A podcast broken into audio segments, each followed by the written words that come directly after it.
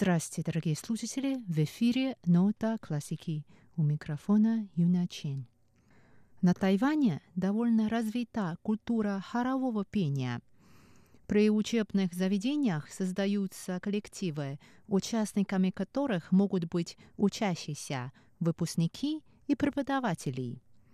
Созданный в 1960-х годах Тайда Хэчангтуан, хор Государственного тайванского университета, крупнейший и один из лучших студенческих хоровых коллективов на Тайване. Число его участников превышает 100. Участники хора выступают в разных форматах, в смешанном, целиком мужском, целиком женском и камерном. Спектр музыкальных жанров и языков песен, которые охватывают выступления ансамбля, довольно широк. Кроме того, хор не только исполняет готовые произведения, но и создает свои аранжировки, а также специально заказывает у тайванских композиторов работы для исполнения хора. В качестве литературной основы таких заказанных работ – могут быть использованы поэтические, либо прозаические произведения на китайском языке, написанные в разные периоды.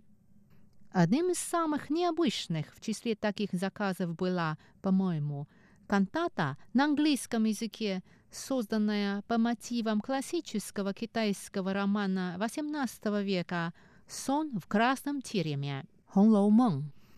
Автором кантаты выступил тайванский композитор Лео Синчэн. Художественный руководитель хора Государственного тайванского университета Лен Фан Бэй.